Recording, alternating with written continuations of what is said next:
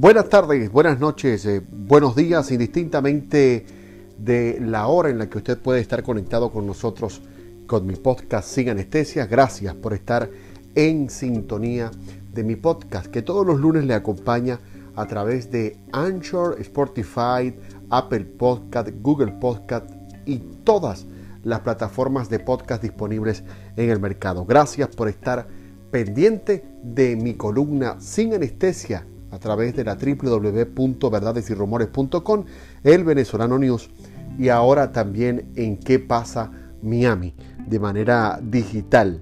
Es un inmenso placer para quien les habla Germán Paredes el poder acompañarles para presentarles mi podcast de esta semana. Iniciamos un nuevo mes, un nuevo mes muy cargado de información y por supuesto muy cargado de hechos que han marcado la pauta desde el punto de vista informativo eh, de lo que tiene que ver con el acontecer venezolano y también con el acontecer latinoamericano y mundial, porque por supuesto la pandemia del COVID-19 sigue haciendo estragos en muchos países.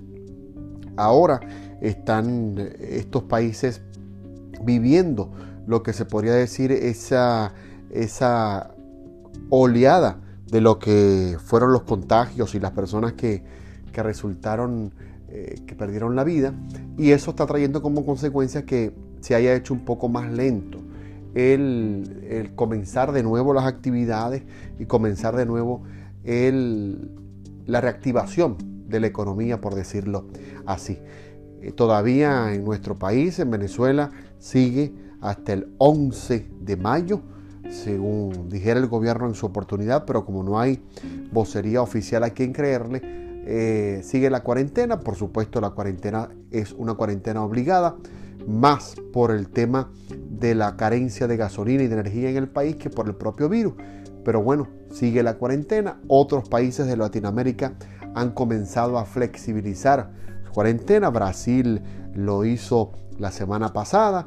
Aún todavía en Ecuador continúa el país en cuarentena. Perú de igual forma. Argentina está pensando eh, eh, poder eh, flexibilizar la cuarentena, pero bueno, eso es lo que nos respecta a el poder volver a la normalidad luego de esta pandemia del COVID-19, que por supuesto no puede dejarse a un lado en cuanto a importancia porque según científicos y según médicos en Latinoamérica con la llegada del invierno pudiera haber un brote significativo. Así que debemos aún mantener eh, las previsiones con respecto a el cuidado de que no nos contaminemos con el COVID-19. Este va a ser un año que desde inicio marcó súper difícil para todos con la llegada de esta pandemia y pareciera que no va a ser la excepción para despedirnos de, él. Esperemos que, que mejore para todos porque existe una gran cantidad de personas que están afectadas tanto en lo económico como en lo que tiene que ver con su salud por esta importante pandemia. Bueno, esta semana en mi columna sin anestesia de eh, a través que transmito o que publico a través de la www.verdadesyrumores.com titulé El hombre con más poder y me refiero por supuesto cuando hablo del hombre con más poder me refiero a Tarek El Aizami. ¿Por qué? Porque esta semana eh, ya ha habido muchos comentarios en los referidos al nombramiento de Tarek El Aizami como el jefe de la quebrada, destruida industria petrolera en Venezuela. Pero esta semana se han hecho públicos varios análisis y varios estudios con respecto a la figura de Tarek El Aizami. Y uno de ellos fue el hecho por el experto en seguridad hemisférica Joseph Humir, quien afirmó que el reciente nombramiento del ministro de Petróleo Tarek El Aizami es ahora un nombramiento bien significativo porque lo convierte en o lo consolida, mejor dicho, como el hombre más poderoso de Venezuela. Además de que le asegura como persona en cuanto a lo político, porque éste tiene muchos contactos con los cuales puede lidiar, sobre todo en Irán.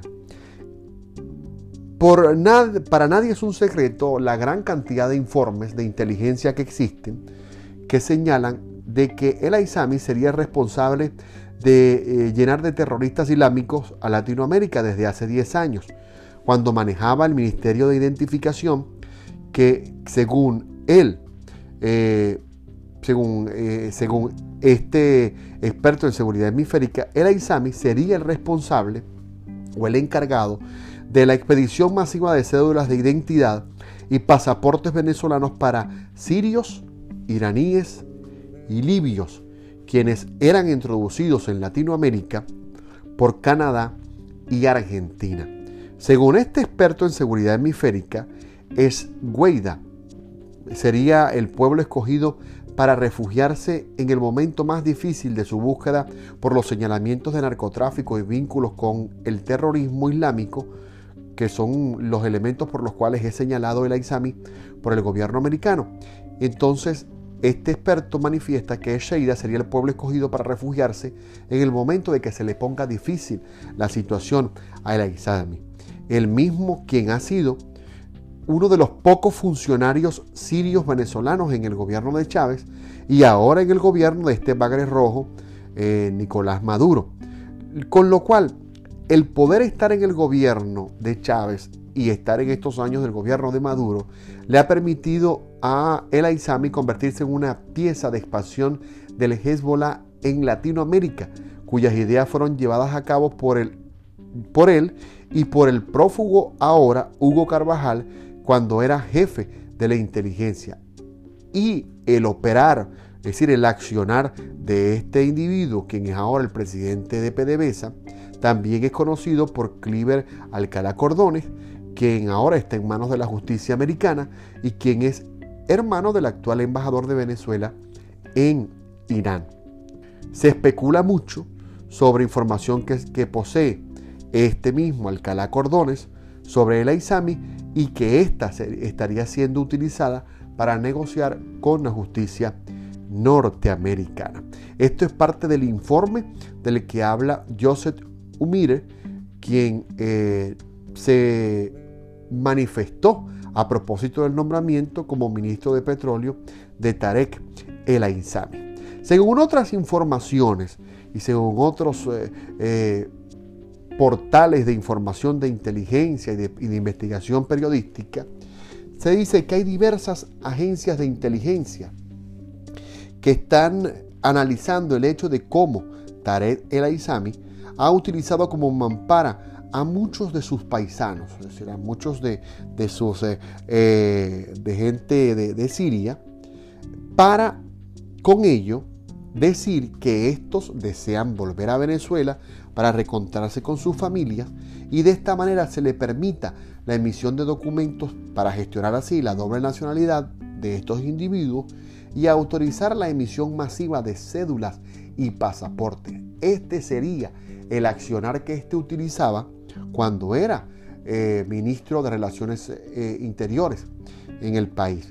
Y que este mismo sería el accionar que sigue manejando el AISAMI con la intención de gestionar pasaportes y cédulas de identidad a sus paisanos, como decimos, con la excusa de que estos desean volver a Venezuela para reencontrarse con sus familias.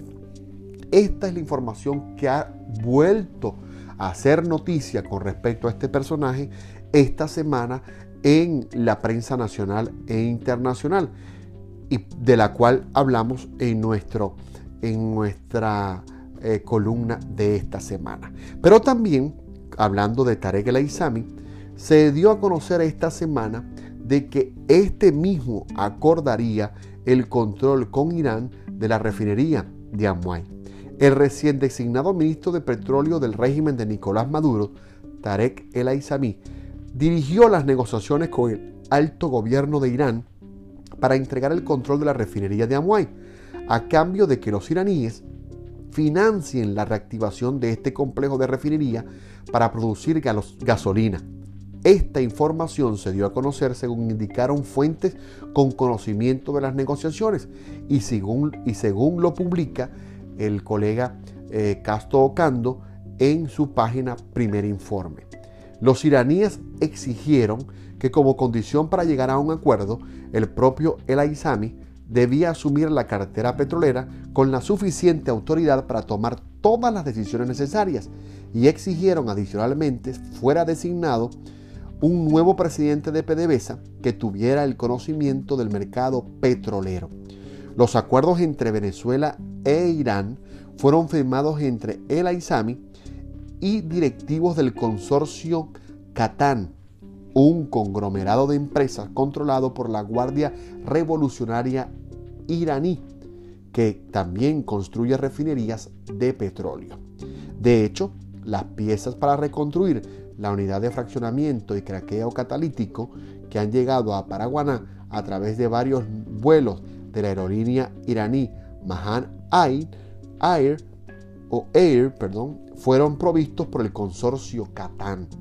La refinería de Aguay, la más avanzada de las dos que operan en el complejo refinador Paraguaná, que pudiéramos decir es el lomito de las refinerías de nuestro país, están o estarán siendo manejadas por este consorcio iraní llamado Catán.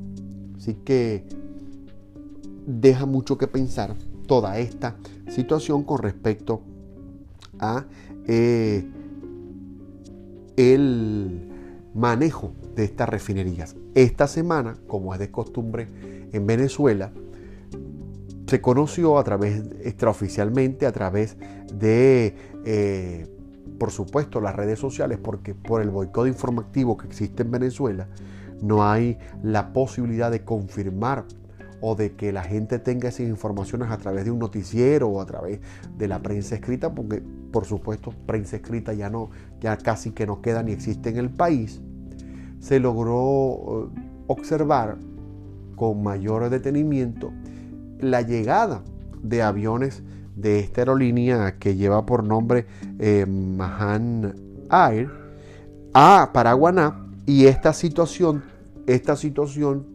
promovió o trajo como consecuencia la presión de la opinión pública a través de las redes sociales que el gobierno admitiera que sí, que los iraníes estaban llegando a Paraguaná para llevar suministros para reactivar la refinería de Amuay y otras refinerías en el país. Pero lo que no quedó claro fue con qué se le pagaría a los iraníes. Y entonces esta semana se hizo pública una fuerte especulación que se refería al hecho de que estos aviones iraníes que habían llevado repuestos o materia prima para reactivar la refinería, estaban sacando lingotes de oro de Venezuela. Esto trajo como consecuencia que Maduro en una cadena nacional de esas tantas que hacen en el día y que forman parte de las perolatas diarias, admitiera, entre comillas, el de que este rumor estaba en la calle, pero que era falso, que era falso porque oro no se estaban llevando los iraníes.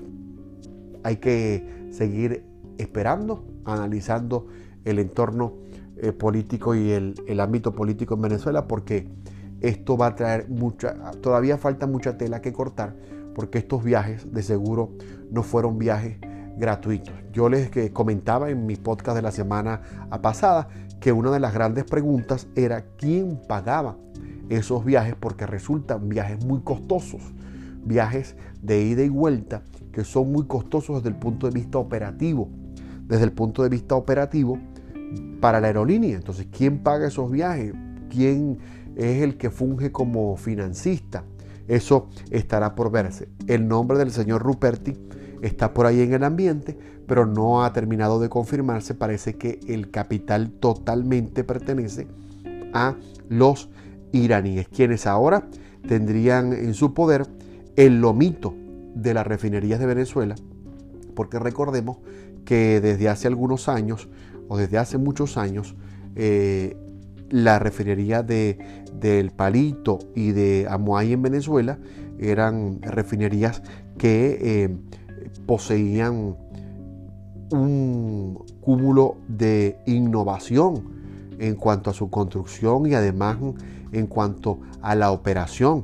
Se, se eh, se llegaba a producir un, máximo de de gasolina, de producción de gasolina muy importante, un número máximo de producción de gasolina muy importante este, en estas refinerías y por ello esperemos, hay que observar, hay que observar ahora eh, los acontecimientos desde, desde, como quien dice, ver los toros de la barrera para ver qué pasa. Porque esto que está haciendo Irán, por supuesto, no es gratis. La refinería de Aumay es eh, una de las dos más avanzadas del complejo, del complejo refinador de Paraguaná.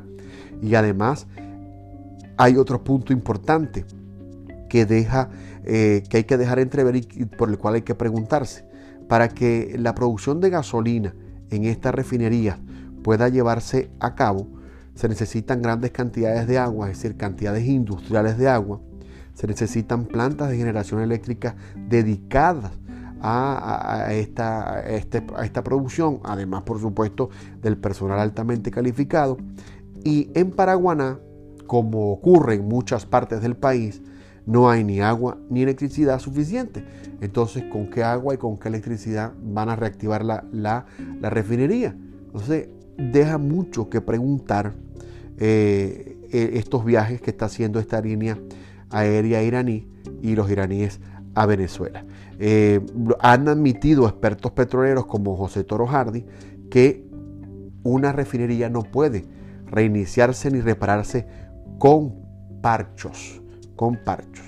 Eh, cabe destacar que en el año 1996 se reinauguró el complejo de refinación Cardón, que terminó integrando las refinerías de Cardón y Amuay en un solo gran complejo que para 1997 procesaba cerca de un millón de barriles de crudo para producir gasolina y productos. Es decir, un millón de barriles era procesado por las refinerías para producir subproductos, es decir, gasolina y demás productos. Y su diseño, como les dije anteriormente, era un diseño muy innovador, un diseño de tecnología avanzada que los venezolanos y los expertos en eh, producción petrolera dudan que funcione con parches iraníes. ¿Por qué? Porque nada hay más complejo que el manejo de, un, eh, de, una planta de craqueo eh, catalítico. Y este consorcio, el consorcio Catán, es considerado un brazo económico muy importante, pero es un brazo económico también muy importante relacionado con la Guardia Revolucionaria iraní, que controla 800 empresas dentro de Irán y fuera de Irán tiene una fuerza de trabajo de 25 mil ingenieros y personal administrativo. O sea, así están las cosas con respecto al manejo de esta o, la intromisión de esta, este capital iraní en la refinería de Venezuela. Pero a propósito de la entrada de los iraníes, esta semana se dio a conocer que eh, el gobierno americano busca sancionar aún más los vuelos de la aerolínea Mahan Air. ¿Por qué? Porque esta semana el gobierno de Estados Unidos, en la voz del secretario de Estado, Mike Pompeo, anunció que su oficina está exigiendo a países aliados que nieguen los derechos de sobrevuelo a Mahan Air, una aerolínea iraní que está bajo sanciones de Estados Unidos que recientemente entregó carga de material desconocido al gobierno venezolano. Esta aerolínea tiene un historial de transportar armas y mercenarios para proveer el terrorismo en países como Yemen y Siria, con informes fehacientes de que lo hacen. Por lo cual Estados Unidos mantiene sanciones punitivas contra Irán destinadas a contener su poder regional en el Medio Oriente y, y por supuesto contener el poder de, eh, que pueda tener esta en Venezuela con medidas igualmente duras en un esfuerzo para obligar a Nicolás Maduro a abandonar el poder. Esta semana, en una conferencia de prensa del Departamento de Estado, eh, Mike Pompeo dijo que los aviones de la aerolínea privada Mahan Air la aerolínea más grande de Irán, entregaron suministros en los últimos días al gobierno de Maduro. En los últimos días, varios aviones pertenecientes a Mahan Air han transferido apoyo desconocido al régimen de Maduro, según dijo Pompeo. Y esta es la misma aerolínea terrorista que Irán usó para mover ambas y armas y combatientes alrededor del mundo. La administración del presidente Trump ha emprendido una campaña de sanciones y medidas diplomáticas contra Venezuela en un esfuerzo, por, supuesto, para obligar a, a, Maduro a entregar el poder, cuya reelección en el año 2018 fue considerada una farsa por la mayoría de los países occidentales. Estados Unidos y docenas de otros gobiernos reconocieron al líder opositor, presidente interino Juan Guaidó, en enero del año pasado, pero Maduro sigue en el poder respaldado por militares corruptos de Venezuela, así como por regímenes comunistas corruptos como el de Rusia, China y Cuba. La semana pasada, un funcionario venezolano dijo que el país recibió materiales a través de aviones iraníes para ayudarlos a iniciar la unidad de craqueo catalítico en la refinería de Cardón, que es necesaria para producir gasolina, con lo cual se, confirma lo que habíamos hablado que el gobierno lo admitió. Admitió que los iraníes están reactivando la refinería en plena crisis por falta de combustible que actualmente azota al país con las mayores reservas de crudo del mundo. Por supuesto que Irán también es miembro de la OPEP y esto también lo está utilizando como mampara el gobierno de, de Maduro para decir que están ayudando a reactivar la industria petrolera de los iraníes en Venezuela. Los aviones que volaron desde Teherán aterrizaron en el aeropuerto de Las Piedras en el oeste de Venezuela, donde se encuentra la refinería de Cardón. Esto en vuelos sucesivos 21 y 22 de abril, según datos de seguimiento de los vuelos Flyradar 24 realizados por Reuters. Los aviones fueron operados por Mahan Air. Cabe destacar que Washington en diciembre y enero sancionó a Mahan Air por presuntos roles en la proliferación de armas de destrucción masiva y de transporte de armas y combatientes a Siria como parte del respaldo eh, de Irán a Damasco en la guerra civil de este país. Estas sanciones se expandieron en el 2011 contra el terrorismo impuestas a Mahan Air con su apoyo al cuerpo de la Guardia Revolucionaria Islámica de Irán. Así que sigue en el ojo del huracán el ahora no solamente por el hecho de que estos aviones estén llegando a Venezuela, sino que está siendo utilizada una aerolínea que ha sido sancionada por terrorismo y que forma parte de la Guardia Revolucionaria Islámica de Irán. Y suena muy, muy, muy raro que forme parte ahora como presidente o hombre con mayor poder en el gobierno de Venezuela Tarek El Aizami, quien ha sido señalado por informes de inteligencia como uno de los colaboradores en, el, en la introducción en Latinoamérica de el eh, Islam, de estos hombres de, del Hezbollah en Latinoamérica, cuando este era ministro de Relaciones Interiores con la emisión de pasaportes y de, y de eh, cédulas de identidad. Así que esto pica y se extiende. Esta semana, ya cambiando de tema eh, de lo que tiene que ver con mi columna sin anestesia, esta semana ustedes van a poder leer esta información en nuestra columna porque hablamos del hombre, ahora el hombre con más poder en Venezuela, Tarek El Aizami. Pero eh, hablando de otras informaciones, esta semana el portal de USAID, que es el organismo que se encarga de cooperar eh, con otros países para, el restablecimiento de la democracia y para ayudas humanitarias, el USAID publicó la cantidad de millones que han recibido las supuestas ONG que trabajan por las causas en Venezuela.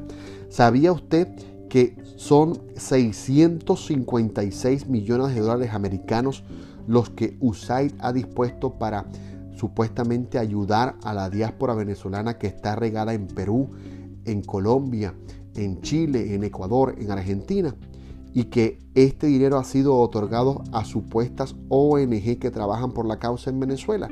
Sería bueno que como venezolanos nos diéramos a la tarea de averiguar cuáles son esas ONG a las que se les ha entregado dinero, que averiguáramos si han ayudado o no a la diáspora y a los venezolanos dentro del país para obtener eh, ayuda alimenticia, medicamentos u otros beneficios y que averigüemos quiénes dirigen esas ONG que trabajan por la causa en Venezuela. Porque son 656 millones de dólares americanos los que se le han otorgado a miembros de estas ONG, en las cuales figuran políticos importantes del país, miembros de la disidencia eh, política del país y que ahora recibieron este dinero y deberían entregar cuentas a los más necesitados de, de qué uso se le dio a ese dinero. Porque si a ver vamos, en Colombia, hace pocos días conocimos cómo están tratando a los venezolanos en Perú, en Chile, en Ecuador, y no se ha visto solo la manifestación de uno, dos o tres personeros del gobierno interino de, Guaidó hablando respecto al tema. Los que en realidad tendrían el músculo económico para poder ayudar a esas personas no han hablado. Y fíjense qué dinero si han recibido 656 millones de dólares americanos. Y bueno, esta semana también se conoció que el comandante en jefe de las Fuerzas Armadas de Estados Unidos, el presidente Donald Trump, eh, invocó la activación de hasta 200 miembros de la Reserva seleccionada en servicio activo para apoyar operaciones antinarcóticos en el hemisferio occidental.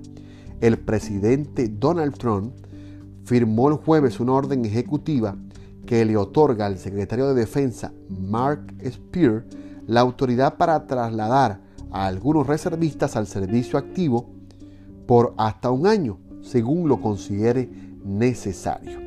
Esta eh, información se dio a conocer a propósito de los, del esfuerzo que viene haciendo Estados Unidos en el operativo antinarcótico que involucra el Caribe, es decir, Curazao, Bonaire, eh, Aruba y otras islas y países que eh, hacen frontera con Venezuela y que estarían también cooperando con el gobierno de Estados Unidos en operaciones antinarcóticos. Y esta activación de 200 miembros de la reserva seleccionada en servicio activo ayudaría a este operativo que ha emprendido el presidente Donald Trump en el Caribe.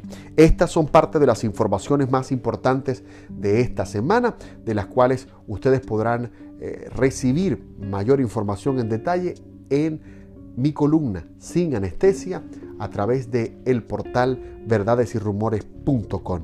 También los jueves pueden leerla en el venezolano news para todo el condado de Miami-Dade y por supuesto en Noti Actual y también pueden escuchar mi columna en ¿Qué pasa Miami? En Facebook nos vemos en mi página sin anestesia y quiero agradecerles enormemente el apoyo que me han dispensado las personas que escuchan mi podcast en España y también en Estados Unidos, con el acontecer informativo de Venezuela y el mundo, que por supuesto mm, del cual nos mantenemos actualizados aquí en mi podcast sin anestesia. Recuerden mis redes sociales, Germán Paredes R en Instagram y Facebook y también mi canal en YouTube, Germán Paredes News. Si les gustó, compártanlo y nos escuchamos. Nos juntamos el próximo lunes en mi columna sin anestesia, por supuesto, y también en mi podcast sin anestesia a través de Anchor por la plataforma de Apple Podcast, Google Podcast, Spotify y las demás plataformas de podcast que replican esta este podcast todos los lunes sin anestesia. Fue un inmenso placer para quien les habla Germán Paredes acompañarles y los invito a que si ustedes desean crear sus podcasts, activar sus podcasts o producir dinero a través de sus podcasts, visiten anchor.com. Los esperamos el, los esperamos el próximo lunes a través de este podcast y los espero el día jueves en el venezolano News para toda la ciudad de Miami, sin anestesia. Es mi columna. Fue un inmenso placer acompañarles para quien les habla Germán Paredes. Que tengan una excelente semana, una productiva semana. Que Dios esté con ustedes y nos escuchamos el próximo lunes. Muchas gracias. Nos vemos aquí de nuevo en mi columna sin anestesia.